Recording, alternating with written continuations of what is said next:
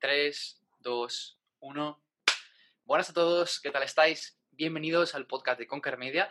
Hoy me he vuelto a traer a mi amiga Noemí Carro para hablar con Chus Cámara sobre otros temas que Noemí puede aportarte. Vamos a hablar de productividad, de gestión de proyectos, de qué es una estrategia digital, herramientas para crear estrategias y un sinfín de temas que Noemí para mí sinceramente es la persona de referencia. Así que Chus, Noemí, bienvenido a este episodio. Vamos a aportar lo mismo que la otra vez, incluso más. Muchas gracias, Marcos. Bueno, me han vuelto a invitar a este programa para realizar algunas preguntas y algunos comentarios. Así que, Marcos, agradecértelo mucho y a ti también, Noemí, que pueda estar con vosotros disfrutando de, este momento. Noemí, esta es una segunda parte. Va a ser una segunda parte, si te parece bien, donde vamos a concretar un poquito más cómo trabajas tú, qué pasos das, porque en la primera parte, si lo vimos desde un punto de vista también muy práctico, pero digamos también desde un punto de vista un poco más etéreo, y el objetivo de esta conversación sería si una persona quiere empezar a trabajar en el tema de la gestión de proyectos, ¿cómo le podríamos ayudar? Vamos a empezar por el principio, que es el siguiente. Cuando tú defines o cuando una persona empieza a definir una estrategia, que es un término muy amplio que abarca muchas acciones, no sé si nos podrías concretar cuáles son los pasos que das para ir dibujando esa estrategia. Y antes de esto, no sé si podrías definir qué es una estrategia. Versus táctica. Pues una estrategia es un plan para conseguir algo que quieres conseguir con una asignación de recursos y con una previsión de qué vas a hacer si no va ocurriendo lo que tú quieres que ocurra. Es cómo llegas desde el punto inicial al punto final de la mejor manera posible para conseguir lo que quieres conseguir. Eso es una estrategia. Vale, vamos a empezar cortándote. Has dicho eh, los pasos que das para intentar conseguir aquello que quieres realizar. Pero has mencionado también entre líneas o directamente que tienes un plan B cuando tú defines una estrategia. ¿Es necesario definir un plan B Claro, tú piensas que las estrategias, en particular en marketing digital o los planes de marketing, deberían establecerse mm, como mínimo seis meses, un año, incluso las hay empresas que trabajan a más años vista. Entonces necesitas una flexibilidad suficiente como para poder adaptarte a cosas que puedan no ir como has, previsto en un primer momento. Entonces, por eso la gestión de riesgos, de puede, puedo tener este problema, cómo lo voy a solucionar, qué medidas voy a aplicar para que esto no me ocurra, si es verdad que sigue siendo un problema probable, ¿no? Eh, todo eso forma parte de la estrategia. De acuerdo, antes de meterme con una pregunta que tengo ya aquí apuntada, que la voy a dejar para más adelante, dinos, por favor, en qué pasos, cuáles son los pasos que tú das a la hora de eh, dibujar una estrategia. Pues mira, hay una frase que a mí me gusta mucho que es, eh, para saber a dónde vas, recuerda primero dónde has estado. Y es que para poder hacer una estrategia, eh, pasando por delante de que una cosa es em, tener un enfoque estratégico a la hora de desarrollar acciones de marketing y que pues prepares unas campañas de publicidad asociadas de alguna manera a un plan concreto que quieres conseguir, ¿vale? Y otra cosa es una estrategia o plan de marketing realmente, ¿vale? Que es más exhaustivo y más... Eh, tiene un enfoque con mayor perspectiva. Entonces, lo primero que tienes que hacer es ver dónde estás, ver cómo estás, cómo están las cosas, qué está funcionando y qué no está funcionando. Y eso es lo que, en lo que consiste la primera parte de una estrategia, siempre es una parte de auditoría, tanto cómo estás tú cómo, cómo está el sector, cómo están los competidores, hacia dónde va eh, la demanda de la gente, si resulta que desde hace unos meses la gente prefiere consumir lo que tú haces, por ejemplo, contenido, eh, de una manera en lugar de otra, si los últimos cambios que ha habido a nivel legal, a nivel mm, de la coyuntura que estamos viviendo ahora mismo, te afectan o no te afectan, si te refuerzan o suponen un problema. Toda esa parte de auditoría que es prácticamente la mitad de la estrategia, es ver dónde estamos y ver eh, dónde estamos nosotros por dentro y con respecto al mercado y al sector en el que estamos. ¿Cómo sabes cómo están los demás? Me explico, vamos a concretizar un poquito. Estamos hablando del área del el fitness. Queremos montar algo, queremos impulsar algo y efectivamente hay que hacer esa auditoría primero para saber dónde estamos y saber dónde están los demás. Pero ¿cómo sabes en qué punto están los demás? Porque este punto es vital. Si no sabes dónde estás, igual intentas copiar o robar como un artista y te estás equivocando.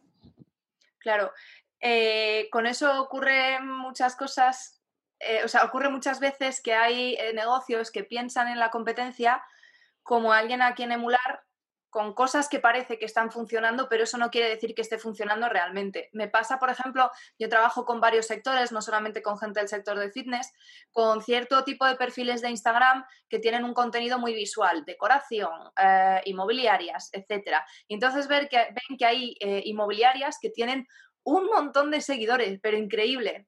Pero claro, no tienen ningún tipo de engagement en sus cuentas, eh, la mayor parte de los seguidores son bots y luego cuando espías un poquito el tráfico que tiene la web de la competencia, resulta que menos de 5% de sus visitas totales a la web proceden de las redes sociales. Entonces te das cuenta de que, bueno, sí, puede tener muchos seguidores, pero ahí no hay negocio. ¿Cómo sabes? Sí, perdona. Entonces, ¿cómo sabes lo que están haciendo otros? Pues con ojo clínico, realmente. Para eso necesitas asesoramiento experto muy probablemente. Es, es cierto que puedes investigarlo por tu cuenta y tener un poquito ahí de como cierto escepticismo para ver si un, realmente le está funcionando o no. Y sobre todo si lo haces con la intención de no dejarte obnubilar por lo que dicen que es éxito. No, ¿Con, qué herramienta, ¿Con qué herramienta analizas el porcentaje de, cada fuente de tráfico de una página web del competidor? Que eso me llama mucha atención. Pues con un montón. Las tienes gratuitas, dependiendo del volumen de tráfico, por ejemplo, hay una extensión de Chrome que se llama SimilarWeb, que si tienes una web con suficiente tráfico, eh, la competencia te las saca, son estimadas. Esto todo ya sabes que en tema de analítica nadie tiene como la última voz, pero mm, tienes todas las herramientas de SEO que puedas, de, benchmarking y tal, que puedas tener en cuenta, tipo Ahrefs, tipo SEMrush, ¿sabes? Con esas herramientas puedes trabajar. Para la gente en casa que a lo mejor que está empezando, Ubersuggest se ha hecho muy conocida. Quizá a nivel de precisión es un poco menos precisa que Ahrefs o, o SEMrush, pero para empezar, sinceramente, es que regístrate con tu cuenta de Google gratis y tienes bastante funcionalidades y básicamente puedes poner una URL, un dominio y te da información sobre en qué, posiciones clave, en, qué palabras clave posiciona, eh, lo bueno que es ese dominio a nivel de SEO y cosas como lo dices tú de, oye, esta gente cuánta tráfico tiene al mes, no sé si llegas hasta el punto de ver qué porcentaje viene de redes, qué porcentaje viene de otras fuentes, pero bueno, que aún así está muy, muy bien para empezar. De hecho, eh, si alguien va a loguearse en Ubersuggest con una cuenta de Gmail, que no sea la cuenta de Gmail en la que tiene su negocio, que sea otra, que no sea la cuenta de Gmail en la que tiene ni su Google Analytics, ni su Google Search Console, ni nada de eso, porque es uno de los permisos que te pide Neil Patel en la herramienta de Ubersuggest. Y no le vamos a dar esa información que es demasiado jugosa al colega Neil Patel. Entonces, que tengan esa, prudencia. Pero sí, Ubersuggest funciona.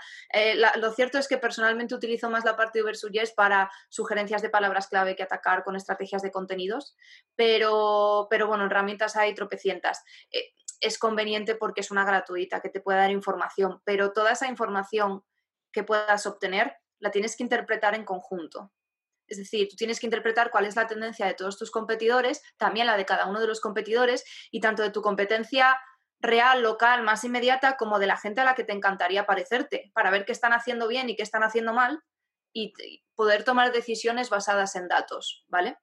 Entonces, esa parte es interesante, sobre todo con herramientas gratuitas se puede obtener información relevante, aunque también es verdad que cuanto más preciso quieras ser, a lo mejor tienes que irte a según qué otro tipo de, de herramientas. ¿Qué haces una vez que obtienes esa información que has estudiado no sé si denominarles la competencia a esas personas que están trabajando también en ese mismo ámbito. Sí, de hecho, eh, estudio tanto la, habitualmente estudio tanto la competencia real como la competencia ideal de mis clientes y preparo un mapa de posicionamiento. Elijo los criterios que sean relevantes ahora mismo para mi cliente en función del cuestionario que hemos realizado para poder tener eh, feedback ¿no? de, exactamente cómo es su proyecto y qué quiere conseguir con él. Y los valoro y los coloco a ver eh, en ese mapa que es es un diagrama cartesiano, es una matriz de cuatro cuadrículas, ¿vale? En función de más de un criterio o menos de otro, eh, los colocó. Y entonces vemos, eh, ahí tenemos una representación visual que ayuda bastante a entender si la gente eh, está dándole más importancia a uno de los criterios o a otro de los criterios en cómo se sitúan en ese, en ese ranking. Es cierto que a la hora de situarlo hay una parte subjetiva, sobre todo si vamos a cuestiones tipo mm, preocupación por el diseño, pues a lo mejor resulta más que un competidor se preocupa más de cómo son sus nuggets y cómo son sus creatividades en según qué sitios, ¿vale? Y otro se preocupa un poquito menos, pero resulta más aparente. Eso no lo vas a saber, pero sí desde luego puedes identificar tendencias y eso es muy importante para saber por dónde se está moviendo el mercado y para saber a dónde puede ser interesante que vayas iba a preguntar justo, ya que estamos hablando de estrategia, sobre una estrategia en concreto que se llama la estrategia del océano azul, tú la conoces, y dentro de este libro, que es de marketing súper, súper importante, te, hablan básicamente de, herramientas que puedes utilizar para identificar a lo mejor las tendencias o ver qué oportunidad del mercado hay para diferenciarte. Una de las herramientas que comentan los autores de este libro, que es un profesor de Universidad de Marketing en Michigan, que se llama Chim, pues una de esas herramientas se llama la curva de valor, que es básicamente poner una serie de variables que va un poco relacionado con lo que decías tú del mapa de posicionamiento. Imagínate que quieres montar un gimnasio en tu ciudad. Pues oye, ¿cuántos gimnasios hay? Eh, ¿Qué horario tienen? ¿Qué tipo de personal tienen contratado? ¿El material es bueno o es malo? Pues una serie de criterios y, valorarlos de 1 al 5 o de 1 al 10 y intentar ver espacios vacíos que puedas llenar tú y entonces le, da el libro de traza una curva valor única. Entonces te quería preguntar si pudieras aportarnos alguna otra herramienta que tú utilices con tus clientes o, tú con tu propio negocio para identificar tendencias de mercado, sitio donde puedes posicionarte y para una cosa que decías tú muy importante, cómo distinguir correlación de causalidad en cuanto a qué funciona dentro de una estrategia digital, dentro de marketing. Voy a intentar responderte adscribiéndome solo al sector del fitness, porque podría darte un millón de respuestas a eso, dependiendo del sector. Eh, yo intentaría valorar, vamos a ver, pase porque la auditoría externa tiene que ser lo más precisa posible para obtener la mayor cantidad de información relevante posible. Y por relevante entendemos que sea útil para tomar decisiones y que nos dé una foto lo más completa eh, posible de, de la situación, ¿no? Entre ello, estudiarse los funnels de los competidores, todos, de arriba abajo, no solamente la experiencia del usuario, sino cómo funcionan los emails, si los tienen, cuál es el lead magnet que están aplicando, em, cuál es la experiencia a la hora de llegar al proceso de, compra del producto de pago final, qué productos tiene, cómo los coloca, cómo los vende, cómo los cuenta, cuáles son sus beneficios, qué hay que no esté haciendo nadie y qué hay que esté haciendo todo el mundo porque eso también es indicativo de que puede haber cosas que mejorar. ¿Sabes? Todo eso son herramientas que, o, tácticas a la hora de hacer la auditoría que pueden ser muy útiles para poder eh, conocer realmente cómo funcionan los competidores. Claro que cuanta más experiencia tienes haciendo análisis, tanto más fácil te resulta eh, poder detectar, mira, pues por aquí esto va por aquí, ah, no, esta me la está intentando colar, o alguna otro, otro tipo de cosas. Pero además yo, yo personalmente en mis estrategias de marketing lo estudio todo, estudio toda la presencia digital. Si hace Google Ads, si no, cómo son sus copies, cómo son sus anuncios, si puja por su palabra clave para que no se la puje la competencia, si en, estudio la parte de Facebook Ads, si tiene el pixel, no tiene el pixel, cómo lo tiene, cómo son los eventos, cómo es el proceso de compra, todo el email marketing que me pueda empapar, Mm, toda la presencia digital general, estudió parte de su reputación online, de tanto del cliente en concreto como de los competidores. Si puede haber una crisis de potencial que hayan enfrentado, o reputacional potencial que, haya, que, pueda enfrentar mi cliente y que ya hayan enfrentado los competidores, todas esas cosas. Entonces, es un trabajo mm, exhaustivo y lleva su tiempo y su dedicación, claro. Por supuesto, aquí un poco lo que decía Nemi de estudiar la competencia. Hay otra herramienta que es gratuita, que es interesante, que es entrar en la página de Facebook del rival. Eh, hay un apartado que pone anuncios, en el cual básicamente pues, te puedes meter en esa gente qué anuncio está haciendo. El problema es que no puedes ver pues, el CTR, o sea, cuánta gente clica o desliza, cuánta gente compra, eh, cuál es el coste por clic, que son datos que nos aportarán muchísima más información, pero al menos puedes ver un poco lo que está haciendo. Entonces, si un tío le va increíblemente bien a salir del sector, posiblemente la publicidad que está haciendo sea mejor que la media. No tiene por qué serlo, ¿eh? a veces puede ser que sea lo contrario. Entonces, ahí es lo que decíamos antes, ¿no? De intentar distinguir entre correlación y causalidad. Y si es un copy malísimo, a lo mejor dices, hostia, pues a lo mejor no es tan bueno por el copy, sino por la creatividad. O a lo mejor su Facebook Ads, pues da pena, ¿no? Entonces, también tener ese, criterio crítico, ¿no? Para distinguir qué puede estar funcionando de, de que quizá que no esté funcionando. Y luego aquí una, una pequeña reflexión y es que el problema del mundo del fitness, por ejemplo, en concreto, es que no tenemos datos de nuestros competidores apenas. Quiero decir, te pongo un ejemplo. yo veo como dos modelos de lanzamientos, por simplificar muchísimo. Está el modelo de Fines Revolucionario de Marcos Vázquez, mi amigo Marcos Vázquez, de, oye, yo tengo un blog increíble, le cambio la vida a la gente con el podcast, tengo otros canales muy bien definidos, Instagram también, Facebook, los cuido muchísimo, mi lista de email, y lo que hago es escribo un libro una vez al año, cada, un año, cada año y medio, hago un lanzamiento sencillísimo, mando un email a la gente de que ya está disponible, les creo esa necesidad ¿no? con algún artículo extra y la gente me lo compra. Sin más, pum, no, no hago un lanzamiento, no hago un, no hago un lanzamiento exhaustivo, no hago un, webinar, no hago un congreso, no hago un curso, no hago nada, raro. Y luego está gente como Power Explosive, Miguel Camarena, AudioFit, que nos curramos un lanzamiento de una semana, dos semanas, incluso hace un mes, e intentamos eh, hacer webinars en los cuales hay una venta, eh, las últimas ventas somos un poco más agresivos, veo como esas dos diferencias, ¿no? Entonces, claro, yo no tengo cifras de Marco Vázquez de cada cosa que hace, ni tampoco de Aici Miguel. Entonces, como yo qué debería hacer, ¿no? Entonces creo que esto es un poco el reto que tenemos en el mundo de la estrategia del marketing digital en fitness, que es como sin datos es muy difícil tomar decisiones. Esa parte de qué debería hacer eh, nos lleva a la siguiente parte de la estrategia, que es la definición de objetivos y métricas. Pero antes, eh, por continuar lo que dijiste de Facebook, em, hay una parte de Facebook que se llama Facebook Ads Library, que es la biblioteca de anuncios de Facebook, que es muy útil porque nos da eh, de, una, de un vistazo todos los anuncios que tiene activo una fanpage o que tiene activo una cuenta de Instagram. ¿Por qué es útil eso? Sobre todo por la fecha en la que se han publicado esos anuncios. Cuanto más tiempo lleve un competidor, salvo que le apetezca tirar el dinero, con un anuncio activo, es que más rentable es. Entonces, si tienes gente que tiene un funnel evergreen, es decir, un contenido digital que se vende automáticamente y que solamente necesitas que le metas tráfico porque con la conversión pagas tanto el rendimiento económico del funnel como, como la parte de la publicidad. Si tienes eso y ves que tienes un cliente que está cambiando continuamente su publicidad y que no tiene nada desde el principio del funnel, es porque todavía está en proceso de mejora. Pero si lo mm, permanece desde que el primer lanzamiento un anuncio en concreto, aunque los demás cambien, ese anuncio está funcionando. Y eso es interesante aunque luego aquí podríamos entrar en cuestiones más técnicas sobre cómo es la vida útil de los anuncios de Facebook, que es bastante más corta que la de Google Ads y todas esas cosas. Pero bueno, si ves que hay competidores que llevan seis meses con una campaña funcionando y todavía no la han tocado o no la han tal, eso es porque presumiblemente tiene que estar funcionando. No la repliques, no copies y pegues, pero echa un vistazo a cómo es esa creatividad si es coherente o no es coherente con el diseño de la landing, luego cuando navegas, si el copy va en una dirección, va en otra, ¿sabes? Todas esas cosas. Bueno, pues ahora que el tema ahora que sale el tema de Facebook, dos preguntas rápidas. ¿Cada cuánto tiempo recomendarías a la gente, de norma general, un rango, eh, cambiar las campañas de Facebook, es decir, reactualizarlas, porque al final pues dejan de llamar la atención cuando llega cierta frecuencia? Y, por otro lado, bueno, te dejo empezar por esta y luego sigo.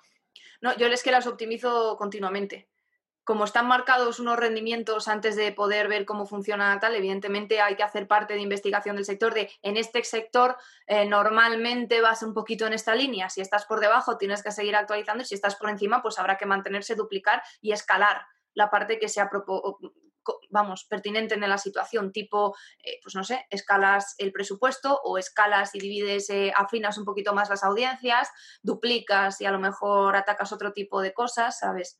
Eso depende, pero yo la optimización la diría que de la manera lo más continua posible, desde luego el control. Optimización diaria prácticamente, pero el decir, joder, corto esta, por ejemplo, estos vídeos, estas fotos y los tengo que cambiar sí o sí porque dejan de funcionar, no sé, una semana, 15 días.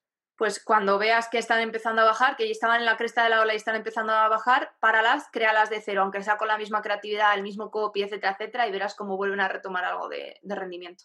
Curioso. Y por último, sobre el tema de Facebook Ads, eh, ¿eres más fan de copies cortos o copies largos? Y obviamente imagino que depende de qué, ¿no? Pero si quieres matizar tu respuesta.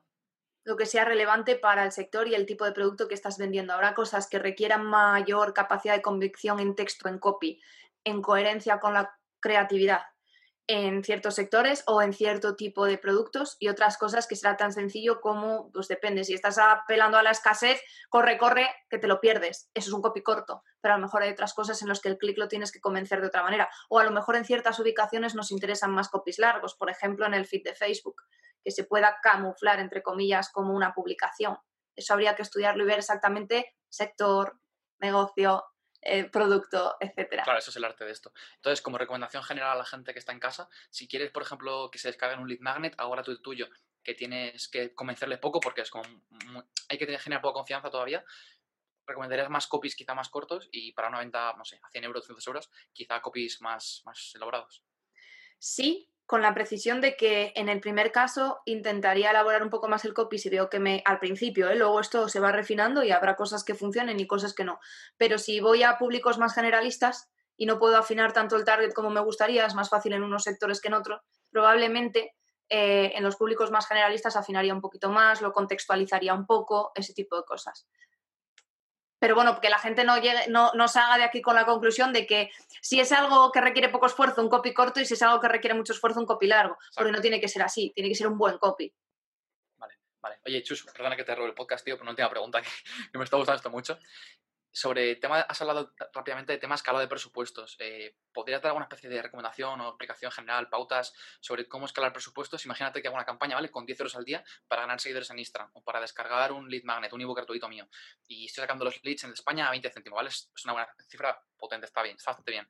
Eh, yo quiero subir eso. Me recomendaría no subirlo más de un 20% del presupuesto al día. Eh, barra libre y súbelo todo lo que quieras y a ver qué tal el, coste por lead, si se dispara o se mantiene, eh, que duplica la campaña y, le meta 10 euros también, no sé. ¿Qué, piensas sobre este tipo de tema? A ver, eh, recomendaría que las cosas que vayas a hacer para escalar, que es intentar llegar a más gente con lo que tienes, em, las hicieras de una en una. Es decir, a lo mejor un día, dos días después otra cosa, otros dos días después otra cosa, porque además así ya te va cogiendo información la campaña, ¿vale?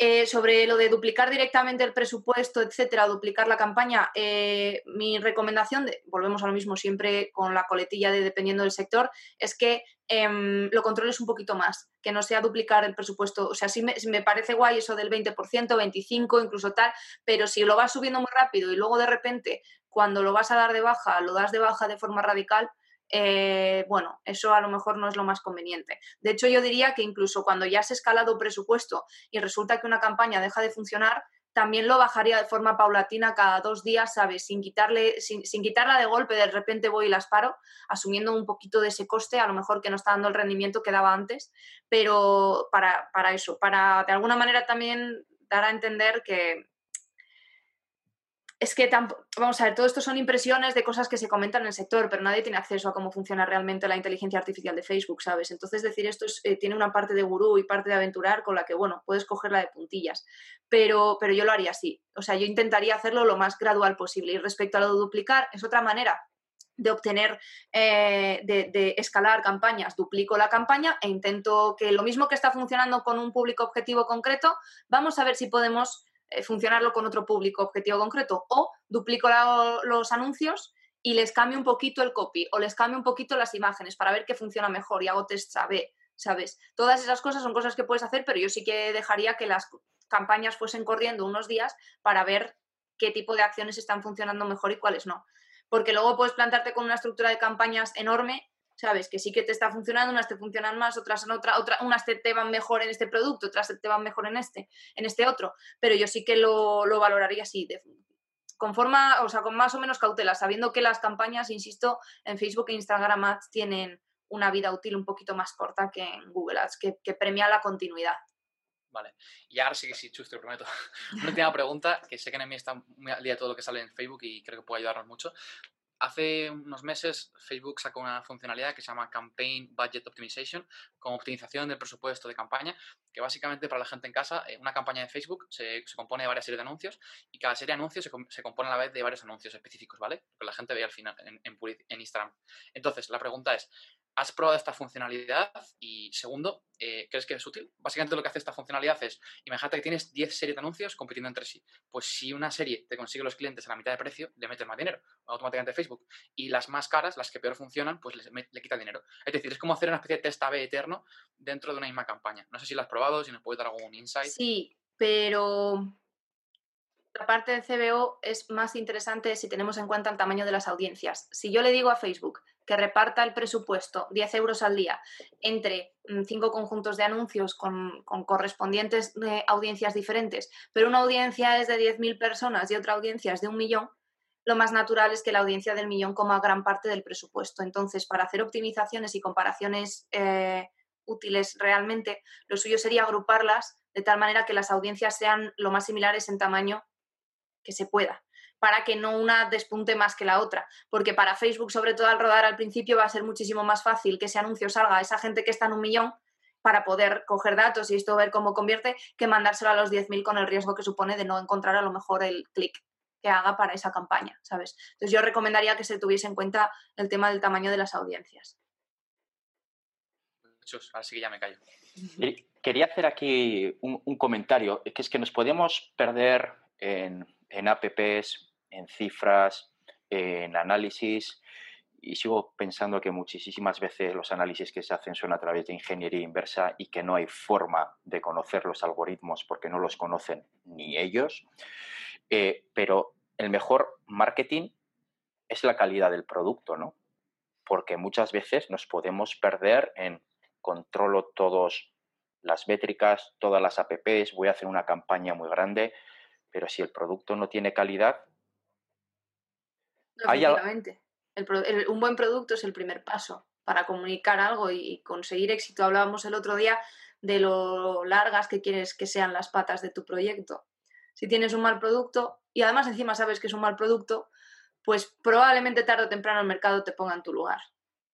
Y luego, además, eh, creo que un buen producto eh, aporta algo que tal vez no sea tan, tan, tangible, me parece un poco más intangible, aunque lo habéis tangibilizado aquí un poquito, que es la reputación que la da a la persona que lo realiza.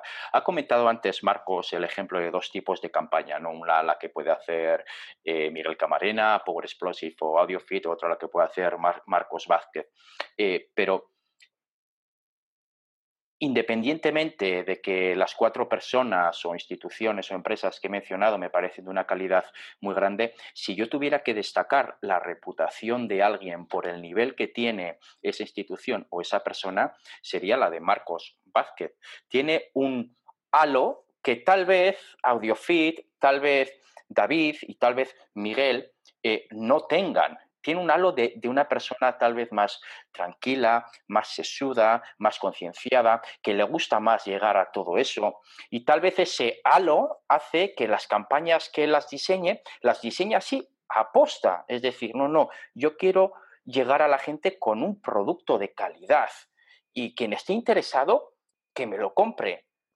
Y eso hace que a Marcos le vaya como vaya y que el podcast de Marcos, después de muchísimos años trabajando, pues está donde está, ¿no? Y creo que muchas veces si estás jugando in the long run, a largo plazo, si estás jugando a largo plazo, igual lo que quieres es ir poco a poco y construyendo esa reputación. Te quería hacer aquí una pregunta, Noemí. ¿Cómo eres capaz o cómo estudias la reputación que tiene una determinada persona o una determinada empresa, esa reputación pues online?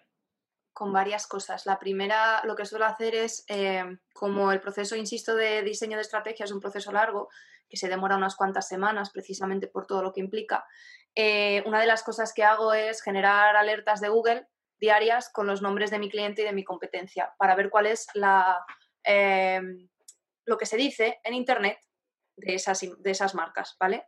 Otra de las cosas que hago es, con la parte de Metricool que tiene de estudio de la competencia, pues eh, meto los perfiles cuanto antes para que vaya recabando información de, esos perfiles. Es que pueden hacer un montón de cosas y también, por supuesto, las estudio, me estudio sus funnels, me estudio sus webs, me estudio la facilidad o la dificultad que tienen para trasladar su propuesta de valor, lo fácil o difícil que es encontrar el producto que se supone que están vendiendo, lo que mm, se huele la necesidad de vender. Eh, todo lo que pueda haber de la forma más exhaustiva posible. Y te hablo también de, eh, yo qué sé, qué estrategias en SEO están aplicando, cómo funcionan sus ya cuestiones muy técnicas, ¿no? Sus enlaces follow, follow, sponsor, todas esas cosas también las audito. Otra de las preguntas que te quería hacer, que lo has mencionado al principio, cuando estás trabajando en un proyecto con un cliente, quieres colocarlo en ese eje que habías dicho, tendríamos el eje X y el eje Y que le cortan en la vertical, y que vas, situando en ese eje a la competencia, más o menos a la competencia o las habilidades de la, de las personas o de las instituciones de la competencia y después también tus propias habilidades las tienes que ir colocando ahí. Pero en el eje X y en el eje Y, ¿cuál es el parámetro que pones para dividirlo en esos cuatro cuadrantes? Depende del caso concreto. Podemos estar estudiando la competencia porque, por ejemplo, viene un cliente con una idea de lanzar una nueva línea de negocio y entonces la competencia me interesa estudiarla con o sea, diversificación de su cartera de productos o de sus líneas de negocio. Yo las estudio las que más han diversificado, las que menos han diversificado o a lo mejor me interesa estudiarlas desde otra perspectiva porque hay otro criterio o a lo largo del eh, estudio un poquito más cualitativo a la hora de ponerlo todo en el mapa de posicionamiento, resulta que nos hemos dado cuenta de que hay una línea común, un segundo criterio común en el que podemos ordenarlo y tener una foto a lo mejor más realista de lo que está ocurriendo. Y ese sería el criterio I. Pero depende de también lo que me haya dicho el cliente que quiere conseguir con esa estrategia y que quiere comprender.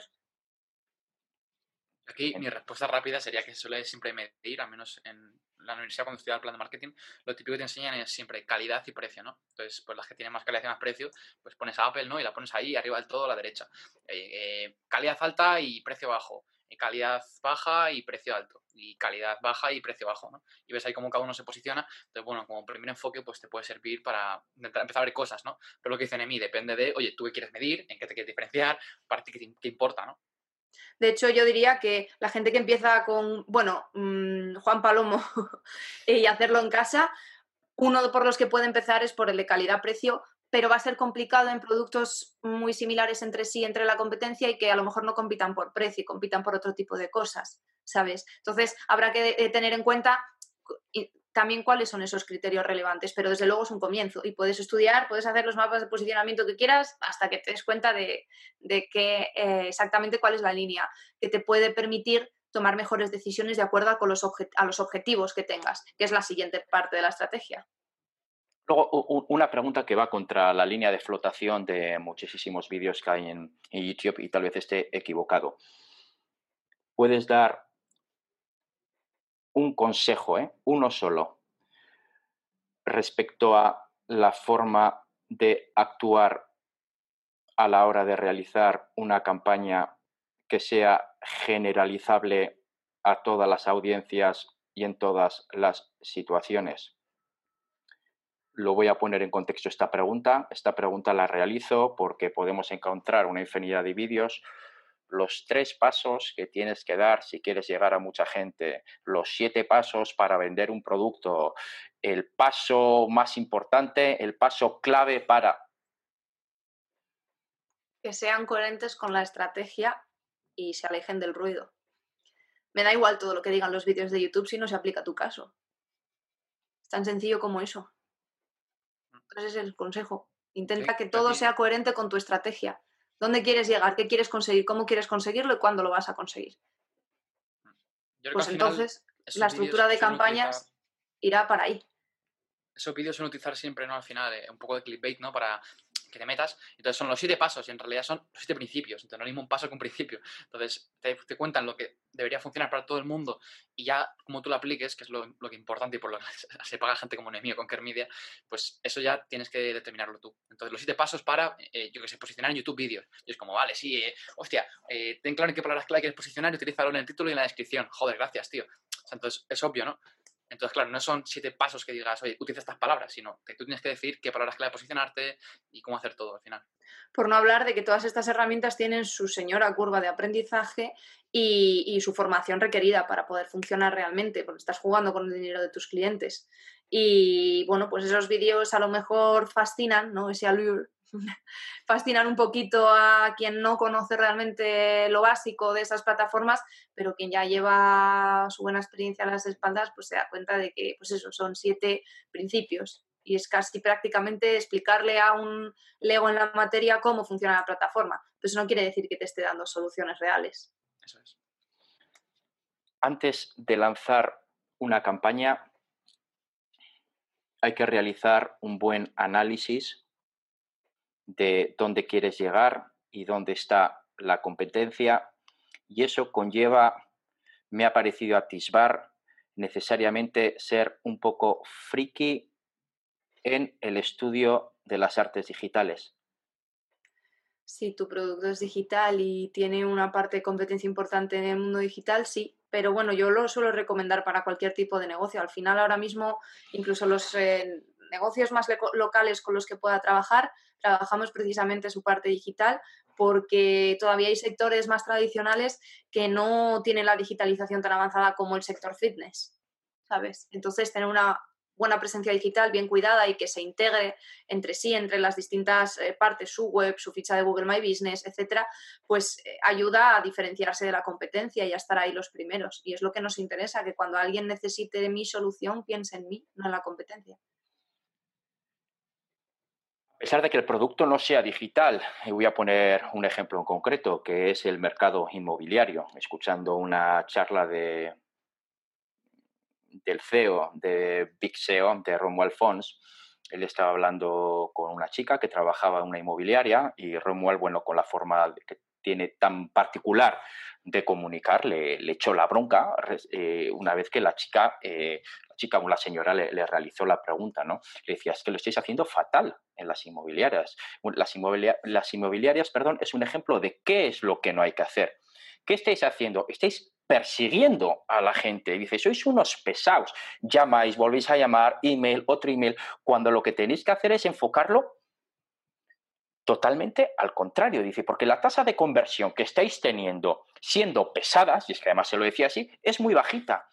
En cambio, si lo que hacéis es atraer a la gente, que sea la gente la que quiera comprar con una determinada inmobiliaria porque sabe que eh, la vivienda que les va a ofertar son viviendas de calidad, que no van a tener ninguna chapuza. Dice, entonces vuestra tasa de conversión va a ser mucho mayor y la gente se os va a aproximar mucho más.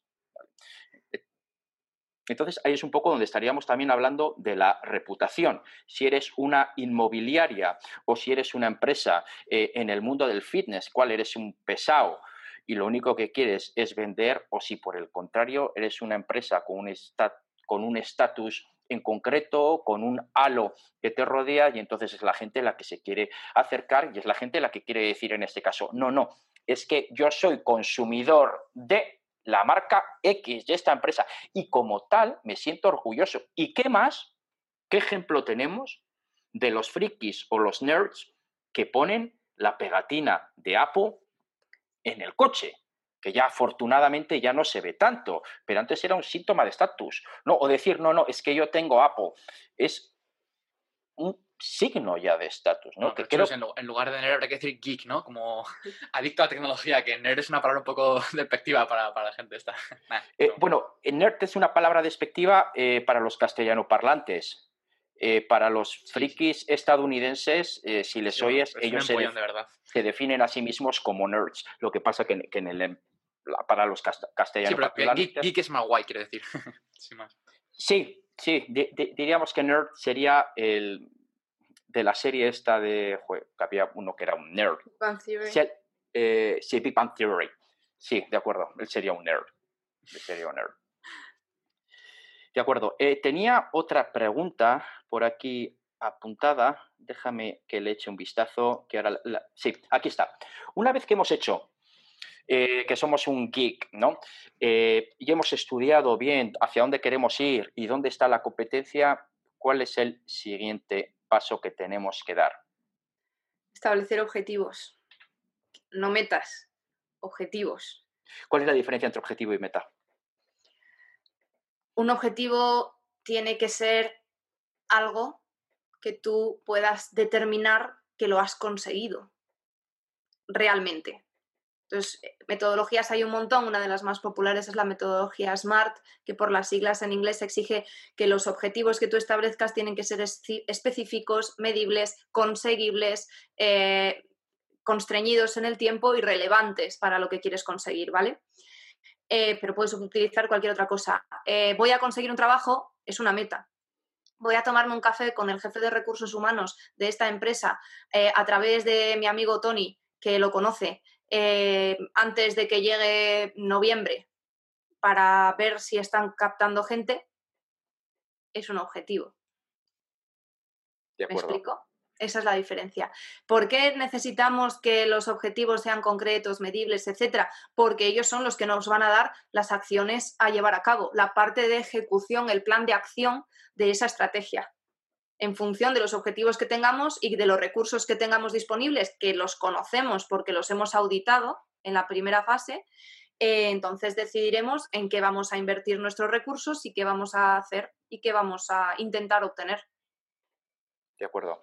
Cualquiera que se dedique a, la ciencia, a investigar, tendrá muy claro cuál es eh, la diferencia entre objetivo y meta. Objetivo es por dónde empezamos cada uno de los artículos científicos que estamos eh, preparando y como dice Noemí, uno de los propios del propio desempeño del artículo científico es ver si el objetivo que hemos escrito es afirmativo o es negativo.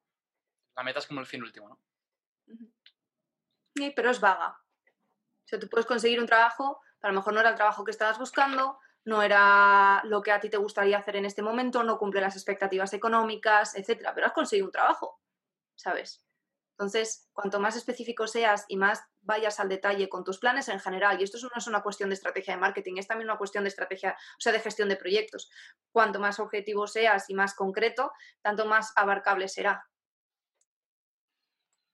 Hay una palabra que creo que define un poquito todo el trabajo que tú realizas, porque si no me da la sensación que te puedes tirar el día delante de, del ordenador o delante de libros. Pero en tu caso no se va a cumplir la segunda condición que iba a decir yo ahora, y era que te puedes tirar el día delante del ordenador y que no realices nada que sirva para seguir avanzando en ese proyecto. Me estoy refiriendo concretamente al tema de la productividad, porque cuando te empiezas a meter dentro de estas apps, dentro de estos programas, dentro de estas métricas, puedes llegar a perder mucho el tiempo. No sé si nos podrías un poquito eh, decir cómo es un día tuyo de trabajo y cómo te planteas el tema de la productividad, si es importante o no en tu propio trabajo. Pues mira, últimamente eh, me suelo levantar bastante pronto, mm, tipo pues las seis y media, una cosa así, para poder sacar un grueso de trabajo antes de las 8.45, que es cuando tengo una reunión eh, de 15 minutos cada día, de lunes a viernes, con un grupo de rendición de cuentas o de accountability que tengo con otras dos chicas, que creamos y al que nos comprometimos porque eh, pasábamos demasiadas horas trabajando y al final eran las 8 de la tarde, seguíamos trabajando desde las 8 de la mañana y no descansábamos y no respetábamos nuestro tiempo de ocio y de calidad de vida, ¿no? Entonces, para prevenir eso y para obligarnos a llevar un registro que además tiene la parte de skin in the game porque me van a tirar de las orejas si no lo cumplo, eh, creamos ese grupo, llevamos funcionando un mesecito y de momento prácticamente un mes y de momento para mí son todo cosas buenas. Pues tenemos esa reunión, dime. perdona que te corte. ¿Las otras dos chicas con las que tienes ese grupo trabajan en tu misma área? Porque luego voy a hacer algún comentario al respecto. No. Una de ellas es editora de vídeo y además tiene una marca personal muy chula en la que se dedica a cuestiones que tienen que ver con la arte terapia, con el mundo craft y la terapia ¿cómo se dice? Eh, la terapia ocupacional de toda la vida, pero bueno, a través del arte y eso, y tiene cosas súper chulas. Y la otra chica es una eh, diseñadora que hace estrategias de branding solo de desarrollo de la identidad visual de una marca, de la transmisión de sus valores, etcétera, y diseño web, como se ve cuando navegas, no programarla, sino la parte de diseño. Vale, porque lo que has comentado ahora, esta metodología que utilizáis en la que os juntáis tres personas de diferentes áreas y ponéis en común un poco el trabajo y, me imagino también que cómo os influye eso en vuestra vida personal. Yo la primera vez que escuché que había este tipo de estrategias que sería eh, en un podcast, pues me imagino que del orden de hace 15 años, eh, en un podcast estadounidense donde decían que todas las semanas se juntaban un grupo de personas que trabajaban en diferentes áreas para hablar de cómo les había ido en el trabajo y de cómo lo combinaban esto, cuáles eran sus objetivos o sus metas y cómo lo combinaban con su vida personal. Decía que gente más rara que haga esto, ¿no? Y aquí no conocía a nadie. De hecho, eh, empezó como un grupo de accountability, de, rendición de cuentas, insisto, en el que, mm, mira, nos contamos lo que vamos a hacer y al final del día nos mandamos un audio por Telegram en el que nos decimos si lo hemos cumplido, si no, cuáles han sido las dificultades, porque además también nos da una visión externa sobre cómo son nuestros procesos y qué es lo que está fallando de manera recurrente. Y ahora mismo es prácticamente un grupo de mastermind, porque muchas veces las reuniones se alargan de esos 15 minutos y acaban siendo entre 25 o media hora, pero resulta que obtenemos eh, un rendimiento muy positivo del feedback que recibimos de las unas de las otras. Y de hecho surgen sinergias y surgen ideas muy chulas. Porque tú además cuando dices a alguien qué es lo que vas a hacer, digamos que tienes un compromiso con respecto a esa persona y te fuerzas a realizarlo. Sobre todo si procrastinas, funciona muy bien. De hecho, una de las mayores razones por las que yo elegí eh, apuntarme a esta historia era porque por las mañanas me costaba como terminaba trabajando muy tarde y mi cuerpo, mi cabeza y mi espíritu no entendían que no había, entendían que no había descansado, por la mañana me costaba horrores sentarme a trabajar. Era como, jolín, pero premiate, ¿dónde está el desconecta, no? Eh, que al final era solo pues ir a entrenar los días que iba y pista. Pero hay más cosas y, y a mí en particular pues me interesan mucho muchas otras cosas, ¿no? Y, esa fue la razón por la que precisamente me costaba levantarme. Bueno, pues nada, perfecto, 8.45, todos los días sentada delante del ordenador, con la cámara activada, vemos, hablamos y sabes, seguro que sí. Y fíjate, eh, en un mes estoy levantándome a las 6, 6 y media de la mañana. ¿Ejercicio físico cuando realizas? Eh, pues ahora que estamos confinados al 50% de aforo en el gimnasio, en torno al mediodía, que es cuando menos gente hay pero habitualmente suele ser por la tarde, echarle las seis y media, una cosa así. Prefiero haber eh, terminado de entrenar, eso sí, sobre las siete. Entonces hay veces que voy justo después de comer a las cuatro o así, depende más o menos, para poder haber terminado a las siete. Vale, sigamos un poquito en tu rutina. Terminas bueno, esa. Por si, por si me escuchan, que sepan que es porque hay un equipo de powerlifting que entrena en mi gimnasio y lo revientan todo y lo llenan todo y no, no, no, es mucho hate, pero que me llevo muy guay con ellos, no, mola mucho. Son buena gente, seguro, son powerlifters. Sí. Una vez que, terminas esa clase con, esas dos colegas, esa clase, perdón, esa conversación con esas dos colegas, ¿cómo es el resto de tu día o el resto de mañana?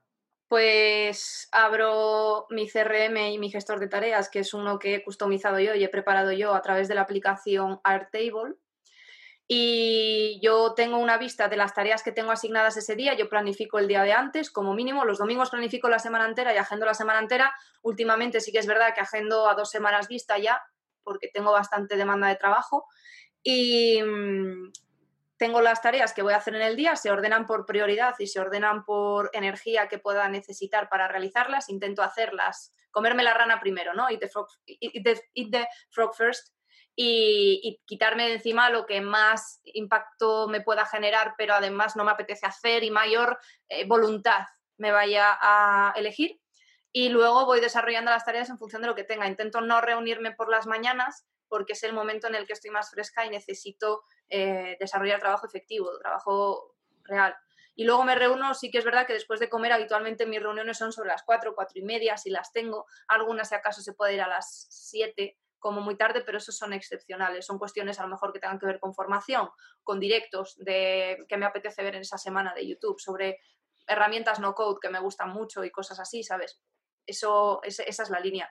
Y nada, desarrollo de trabajo ejecutivo puede ser trabajo de auditorías y de investigación, em, eh, estrategia, puede ser generación de contenido para redes sociales de mis clientes, eh, programación de contenido, desarrollo de eh, newsletters, redacción de copy, depende de un poquito de cuál sea el proyecto y lo que tenga que hacer ese día o también puedo estar dedicándome a escribir la newsletter o escribir artículos para mi blog, aunque ahora mismo el blog lo tengo un poquito más parado.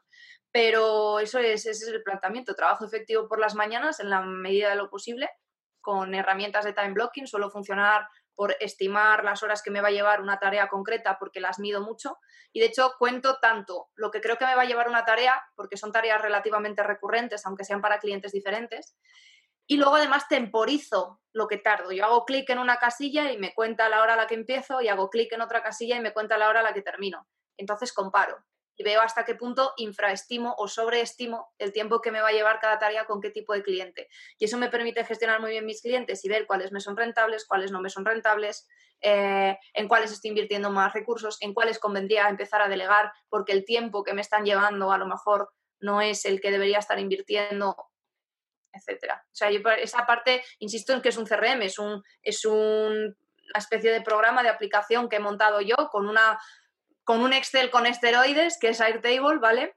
Y que tiene integrado tanto mi gestor de tareas como mi agenda, como mi, eh, mis automatizaciones de, por ejemplo, pues no sé, envío un presupuesto, pues ahí lo registro y si un presupuesto tiene una validez de 21 días, eh, si no lo has aceptado, entonces no me puedo comprometer a mantener las condiciones que te he ofertado en el presupuesto, pues a lo mejor a día 15 a mí se me manda automáticamente un correo a mi correo para que cuando lo revise por la mañana que solo lo suelo revisar un par de veces al día, de, desarrollo, o sea, lo reviso con más frecuencia para ver cómo va, pero no lo eh, no hago las tareas que me están generando, ¿sabes? Eso solamente las hago un par de días. Pero por si acaso hay una urgencia o lo que sea, aparte de que tengo mil millones de filtros establecidos en mi correo y a mi bandeja de entrada principal llega lo que yo quiero que llegue, las newsletters, todas esas cosas llegan, están bien filtradas, van a su bandeja correspondiente, me siento el sábado por la tarde a ver qué tengo pendiente y funciono, ¿no?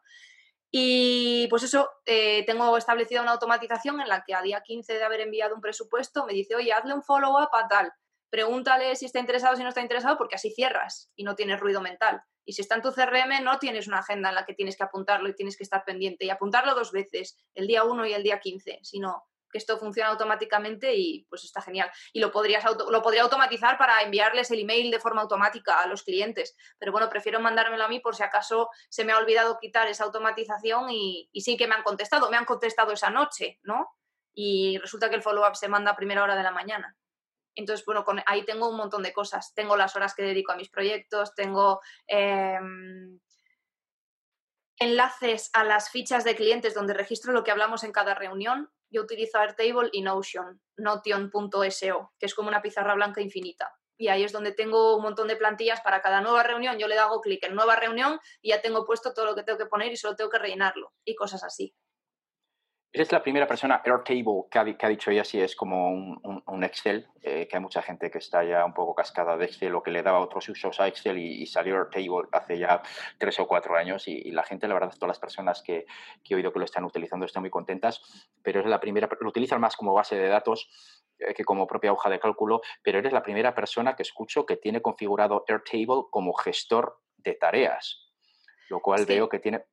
Yo la tengo de pago, y de pago, una de las características que te permite, además de las automatizaciones, que son 20 euros al mes, ¿eh? tampoco es tanto, y luego te dan crédito por referidos, em, una de las cosas que te permite también es identificar con colores ese, ese time blocking que puedas tener en la semana. De esta hora hasta ahora habitualmente hago esto. Entonces, yo lo identifico por colores y tengo establecido un sistema de prioridad. Yo cuando aplico, cuando apunto una tarea nueva, la valoro entre bajo, medio y alto impacto y bajo, medio y alto esfuerzo. Y automáticamente me calcula cuál es la prioridad real de 1 a 3 de esa tarea y me, le asigna un color. Entonces yo de un vistazo puedo ordenar por colores en mi, en mi, arrastrando simplemente la tarea a las horas que correspondan en la vista semanal, las tareas que más me van a demandar al principio y las que menos me van a demandar al final dentro de mi disponibilidad horaria. Esto sería lo que en el resto de eh, gestores de tareas tipo OmniFocus o Asana, sobre todo OmniFocus, se les pone el contexto, que puedes poner diferentes contextos. Y contextos, digamos, que pueden ser, podemos utilizarlo como una estrategia para definir, por ejemplo, las diferentes situaciones. Un contexto puede ser el autobús. ¿Por qué? Porque hay muchas tareas, puede haber siete tareas, que eh, yo, por ejemplo, trabajo mucho en autobuses. Eh, porque me desplazo al centro de trabajo en autobús y hay tareas que las tengo que realizar en las tengo apuntadas para realizarlas en ese contexto, donde es cuando me pongo esto los siempre trabajo con ellos, que son canceladores de ruido, y en el autobús puedo trabajar bien. ¿no? Otro contexto puede ser el nivel de energía que tengas, energía alta, media o baja. Alta, ¿qué quiere decir? Que mejor que lo hagas cuando tengas mucha energía, porque si no, no va a salir bien. ¿no? Y otro contexto, bueno, no propiamente contexto, pero sí se, pone, sí se suele poner también el tiempo, ¿no? Cuánto tiempo es el estimado en realizar una tarea, que dicen que por lo menos, yo no sé qué experiencia tienes tú, del tiempo estimado al real, por lo menos hay que multiplicar por 1.5, sobre todo al principio, igual ya lo tienes luego muy trillado y ya lo clavas muy bien, pero empezar por 1.5 y si es la primera vez que lo realizas, por lo menos por 2. Sí, de hecho, entre un 30 y un 50% eh, suelo estimar. Luego, pues mira, se acabó antes ni tan mal. Y otra cosa que suelo hacer es dedicar unas horas a la semana en la que literalmente la tarea es apagar fuegos todas esas micro tareas, cuestiones que te interrumpen tu flujo de trabajo, que son horas que estás desarrollando y que a lo mejor si has planificado la tarea, o sea, la semana con time blocking, no vas a cumplir, pues te permiten un margen. Si cumples con tu provisión de más tiempo de la que realmente vas a dedicar y además eh, tienes en cuenta todo eso, pues resulta que, claro, luego acabas la semana y a lo mejor no te quedan más cosas que hacer el fin de semana, que en el fantabuloso mundo del autónomo, pues es bastante frecuente. Para ir terminando, terminando la conversación, Noemí, eh, ¿qué gestor, eh, gestor, perdón, qué programa de email utilizas? Gmail. Utilizo el Gmail online. Además, eh, pero tengo un montón de filtros, eh, un montón de carpetas, un montón de etiquetas. Cada vez que recibo dos o tres correos de la misma persona o del mismo tema, ya creo su filtro con su etiqueta, se va a su carpeta y cuando las quiera consultar las consulto con la frecuencia que yo considero oportuna y sobre todo que no me generen ruido mental. Pero bueno, eso hay que tenerlo en cuenta en el contexto en el que yo no tengo ni una sola notificación en mi móvil. A mí nadie me interrumpe salvo si me llaman y cuando lo tengo con sonido. Muchas veces no llego a cogerlo porque está sin sonido, está boca arriba, a lo mejor en mi mesa veo que brilla por el rabillo del ojo, pero no llego a cogerlo porque pues, pues, pues no está, está sin sonido, ¿no? Y, pero claro, porque yo tengo una regla muy estricta de que es que sobre todo cuando gestionas proyectos tan diferentes entre sí, clientes tan diferentes entre sí, necesitas conservar y guardar tu claridad mental. Entonces no tengo notificaciones en nada, ni en WhatsApp ni en nada. Puedo estar trabajando en WhatsApp, en Telegram o alguna cosa con las pestañas abiertas, pero en el momento en el que tengo que dedicar esas tareas que me salen en rojo de alto impacto y alto esfuerzo, se va todo al carajo y funciono cuando, como hay que funcionar. ¿Utilizas algún plugin tipo Boomerang o algo similar en Gmail o Gmail a secas? Nada, Gmail a secas, porque mi CRM está todo integrado en Airtable, entonces las cuestiones relevantes las hago así. Es cierto que los correos yo, yo lo tengo vinculado y los correos que automatizo eh, los mando desde mi cuenta de Gmail, ¿sabes? De, correo, vaya, eh, frecuente a través de Gmail. Pero nada, Gmail no utilizo Strike ni nada porque el CRM personalizado que tengo montado en Airtable me cubre todas las necesidades que estoy teniendo hasta ahora. Vale. Y esos emails los sacas de Gmail a otro programa para luego poder realizar búsquedas más exhaustivas.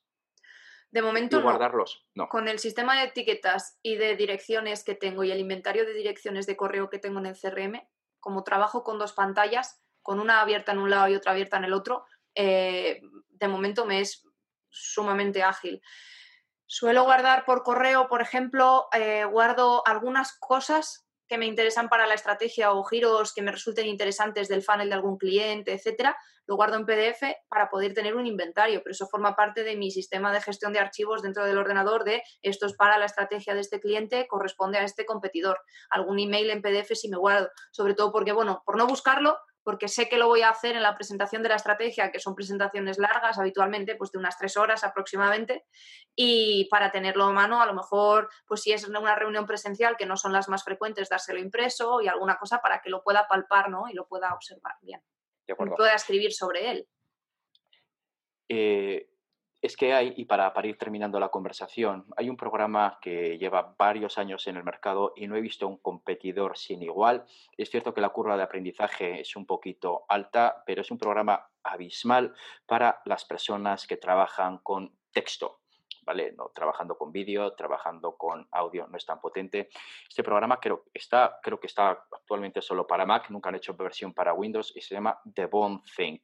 Y es, para mí, si tuviera que instalar solo un programa en el ordenador, ese es el programa. No es un programa barato, pero el nivel de customización que tiene y la capacidad que tiene de oferrear, oferrea todo muy bien y digamos que si te dedicas a la investigación es el programa que tienes que tener. Y sin más, y para ir terminando ya la entrevista, Noemí, Muchas gracias por este rato de conversación, Marcos. Gracias a vosotros. Muchas gracias por este rato de conversación. chicos, ha sido un placer. Un placer. Hasta luego. Hasta pronto. Chao.